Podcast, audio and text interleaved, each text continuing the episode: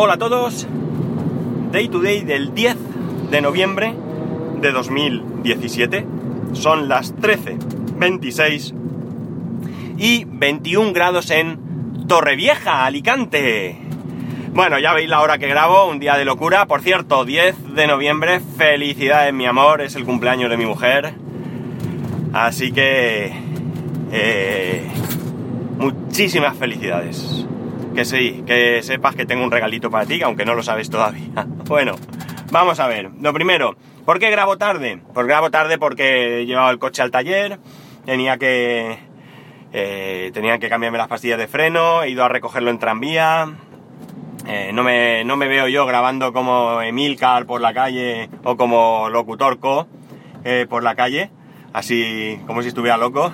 Eh, con todos mis respetos, mira, el podcast con todos mis respetos, escucharlo. Eh, porque, bueno, no sé, no lo he hecho nunca y me veo raro, ¿no?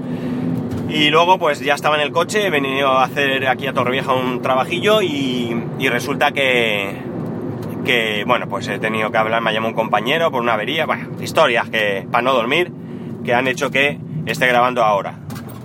Que, así que, vamos allá. ¿Qué más cosas os quería decir? Bueno, tengo una muy mala noticia. A ver, a vosotros seguramente, bueno, seguramente no, con toda seguridad, os eh, afecta muy poquito. Pero bueno, puesto que ya compartí en su momento la, la movida, pues estoy aquí con, con, la idea de compartir también el resultado final y es referente a mi juicio, ¿vale? Al final, pues nada, ha sido desestimado, he perdido, así de claro. Eh, tengo cinco días para recurrir, en principio no lo voy a hacer, ¿vale? No creo, visto la sentencia mía, la sentencia de otros compañeros y cosas así, creo que es muy difícil demostrar lo que, lo que quiero demostrar porque la empresa va con maldad, ¿vale?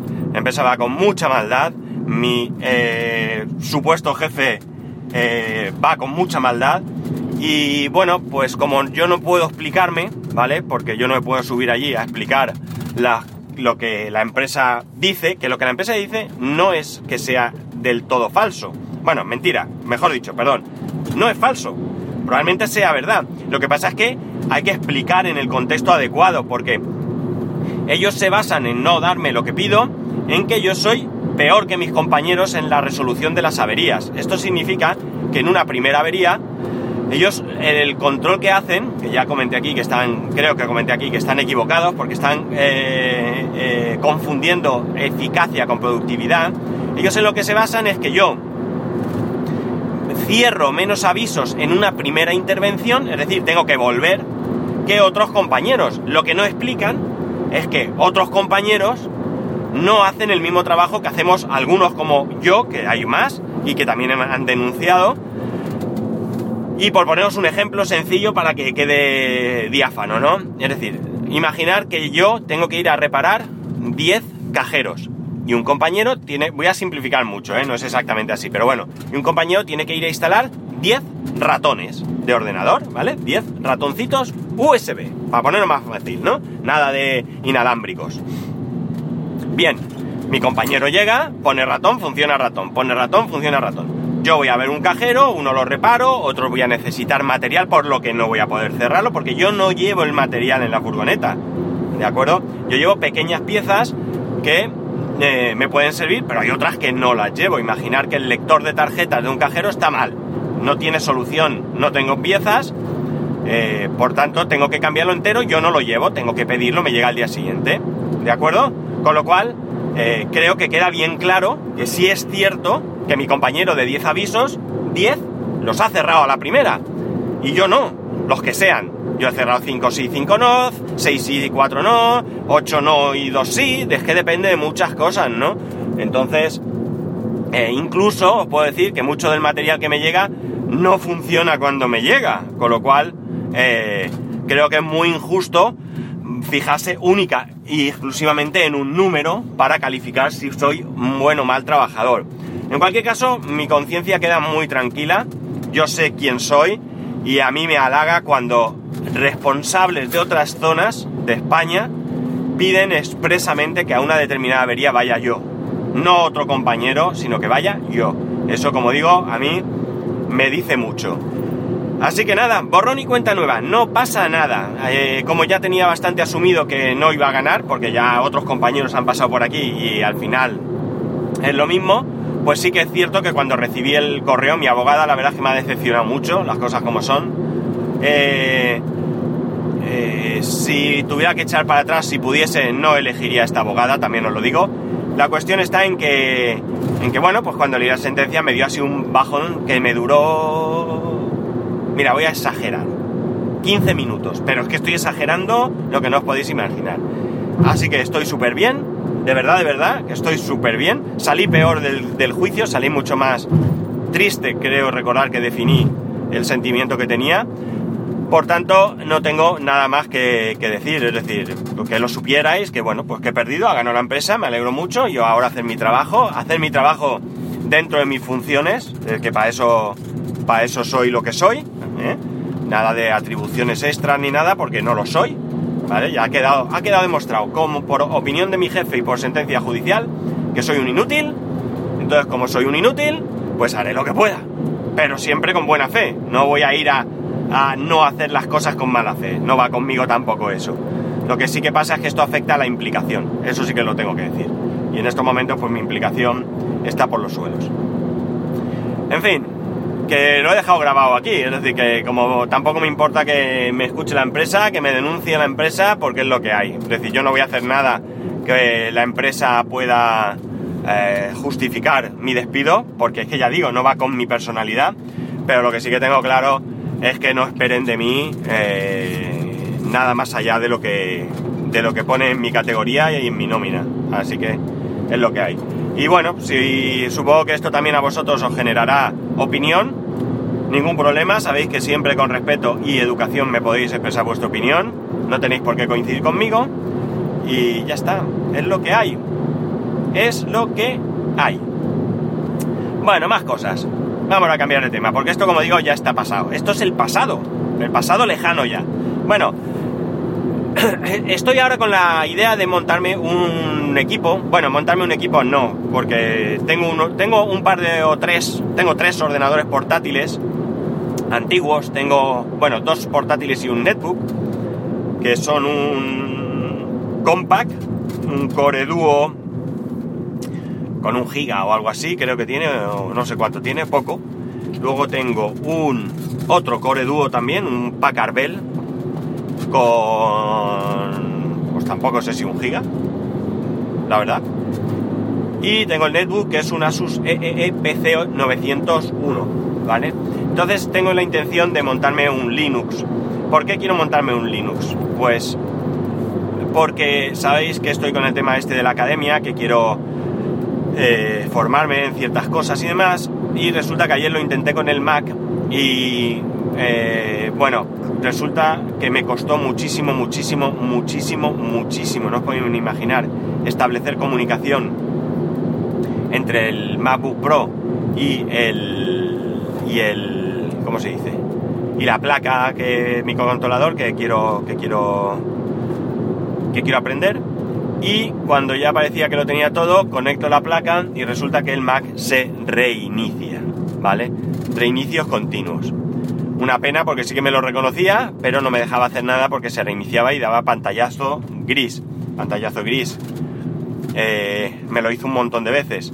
Y evidentemente hice pruebas, ¿no? Esa plaquita la probé en un PC y va bien. Y probé con otro cable incluso. El cable que, me, que utilicé era nuevo a estrenar pero aún así utilicé otro cable diferente y el resultado es el mismo. Además, esa misma placa en el iMac no lo hace, ¿no?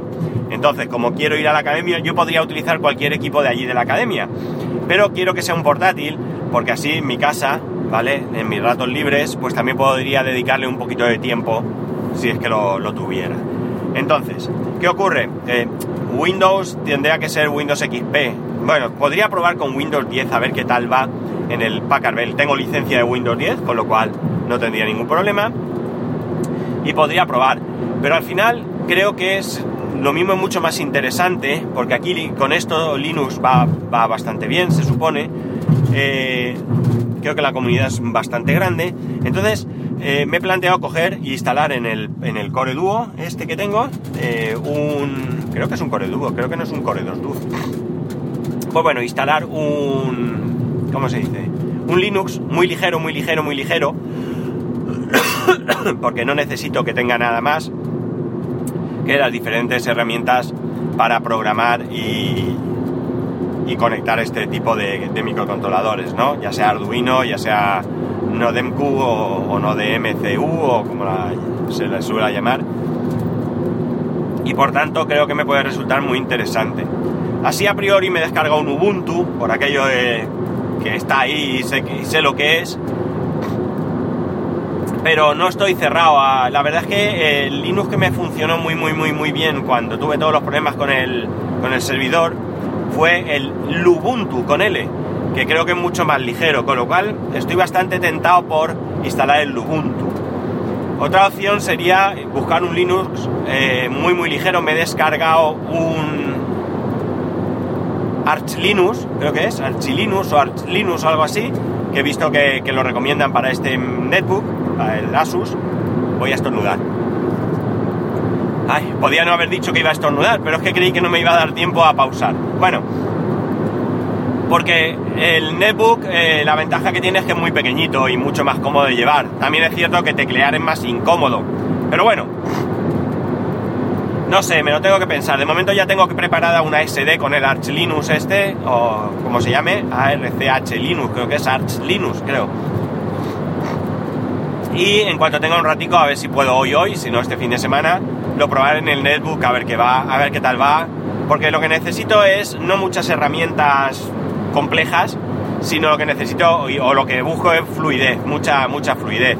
Además, el netbook este tiene dos discos, dos discos SSD, digamos, eh, no son SATA, son otra cosa, y lleva uno de 4 GB que es más rápido que el otro que lleva de 16 GB. Con lo cual, claro, la idea sería instalarlo todo en el de 4 GB. Por lo que tampoco puedo poner Windows 10, que me han dicho que no va mal en un netbook con un GB de RAM, pero claro, Windows 10 necesito más de 4 GB. Lo que me obligaría a ponerlo en la unidad de 16 GB más lenta y por tanto a lo mejor pues pierdo rendimiento y no me interesa.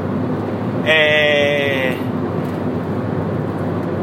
puedo probar el Ubuntu y puedo probar alguna cosa más. No sé muy bien qué, qué, probar. La verdad es que hay tantas distribuciones de Linux y sinceramente me encanta pediros opinión y que me dais respuesta, pero es que al final, como cada uno cuenta según le va la vida, pues resulta que me dais tantas opciones que al final es lo mismo que si yo pruebo y veo por mí mismo cuál me interesa más. En cualquier caso, por supuestísimo, eh, estoy abierto a que me recomendéis distribuciones de Linux muy, muy, muy ligeras eh, para, este menester que os he dicho, ¿no? Que es la, idea que tengo. Eh, en un momento dado me había dicho mi, mi amigo de virtualizar en el Mac Windows, pero si se me resetea el Mac sin siquiera arrancar el sistema operativo, es decir, yo le doy al botón de encendido y nada más encender le conecto la plaquita esta o la dejo ya conectada y me da pantallazo de que hay un error. O sea que no sé si es que tiene un problema de alimentación, que el USB del MacBook Pro no llega a alimentar esta placa. Podría probar con un alimentador externo la placa, pero ya se va la cosa haciendo engorrosa de cables y lo que quiero es no tener muchos cables, ¿no? Así que no sé cómo, cómo iría, ¿no? La, cuestión, creo que es más sencillo encontrar algo, algo que funcione. Ya digo, si es que tengo ahí parados dos portátiles que en principio creo que la batería no va muy bien, pero no me importa, porque voy a tener siempre un enchufe al lado de donde me ponga. Y bueno, pues además así encima me meto un poquito más, o refresco mi Linux, que hace mucho tiempo que no, que no tengo un Linux, Linux ahí para trabajar, vamos, volver a pelearme con, con drivers y con, bueno, que evidentemente ya no es lo mismo que hace, que hace años cuando empezó, pero siempre puede surgir alguna cosa, instalar software a mano, el, terminal, me encanta el terminal, lo uso mucho en Mac, ¿eh? el terminal yo lo uso mucho en Mac. bueno, pues así está la cosa, no sé qué... Jolín, he cogido un resfriado, ¿sabéis? Resulta que yo que soy un hombre de pelo en pecho, soy poco friolero Y el otro día iba en manga corta, más chulo que un 8. Pero claro, resulta que yo soy yo no soy friolero, pero sí me resfrío como todo hijo de vecino. Con lo cual me he resfriado. A ver, que me digáis algo sobre el tema de Linux. Venga, darme consejos. Los que tengáis conocimiento de Arduino y todo este tema, o que trasteéis, darme consejos, darme opiniones, darme recomendaciones. Que, ya sabéis que yo estoy siempre abierto a lo que me digáis. Que lo podéis hacer como siempre en arroba spascual, en spascual arroba spascual.es. Que como siempre, que tengáis un muy buen fin de semana. Que un saludo y que tenía una anécdota de, de mi hijo, pero mira, os la voy a contar el, el lunes. Así que, porque ya me he despedido. Así que, ya sabéis, nos escuchamos el lunes. Yes.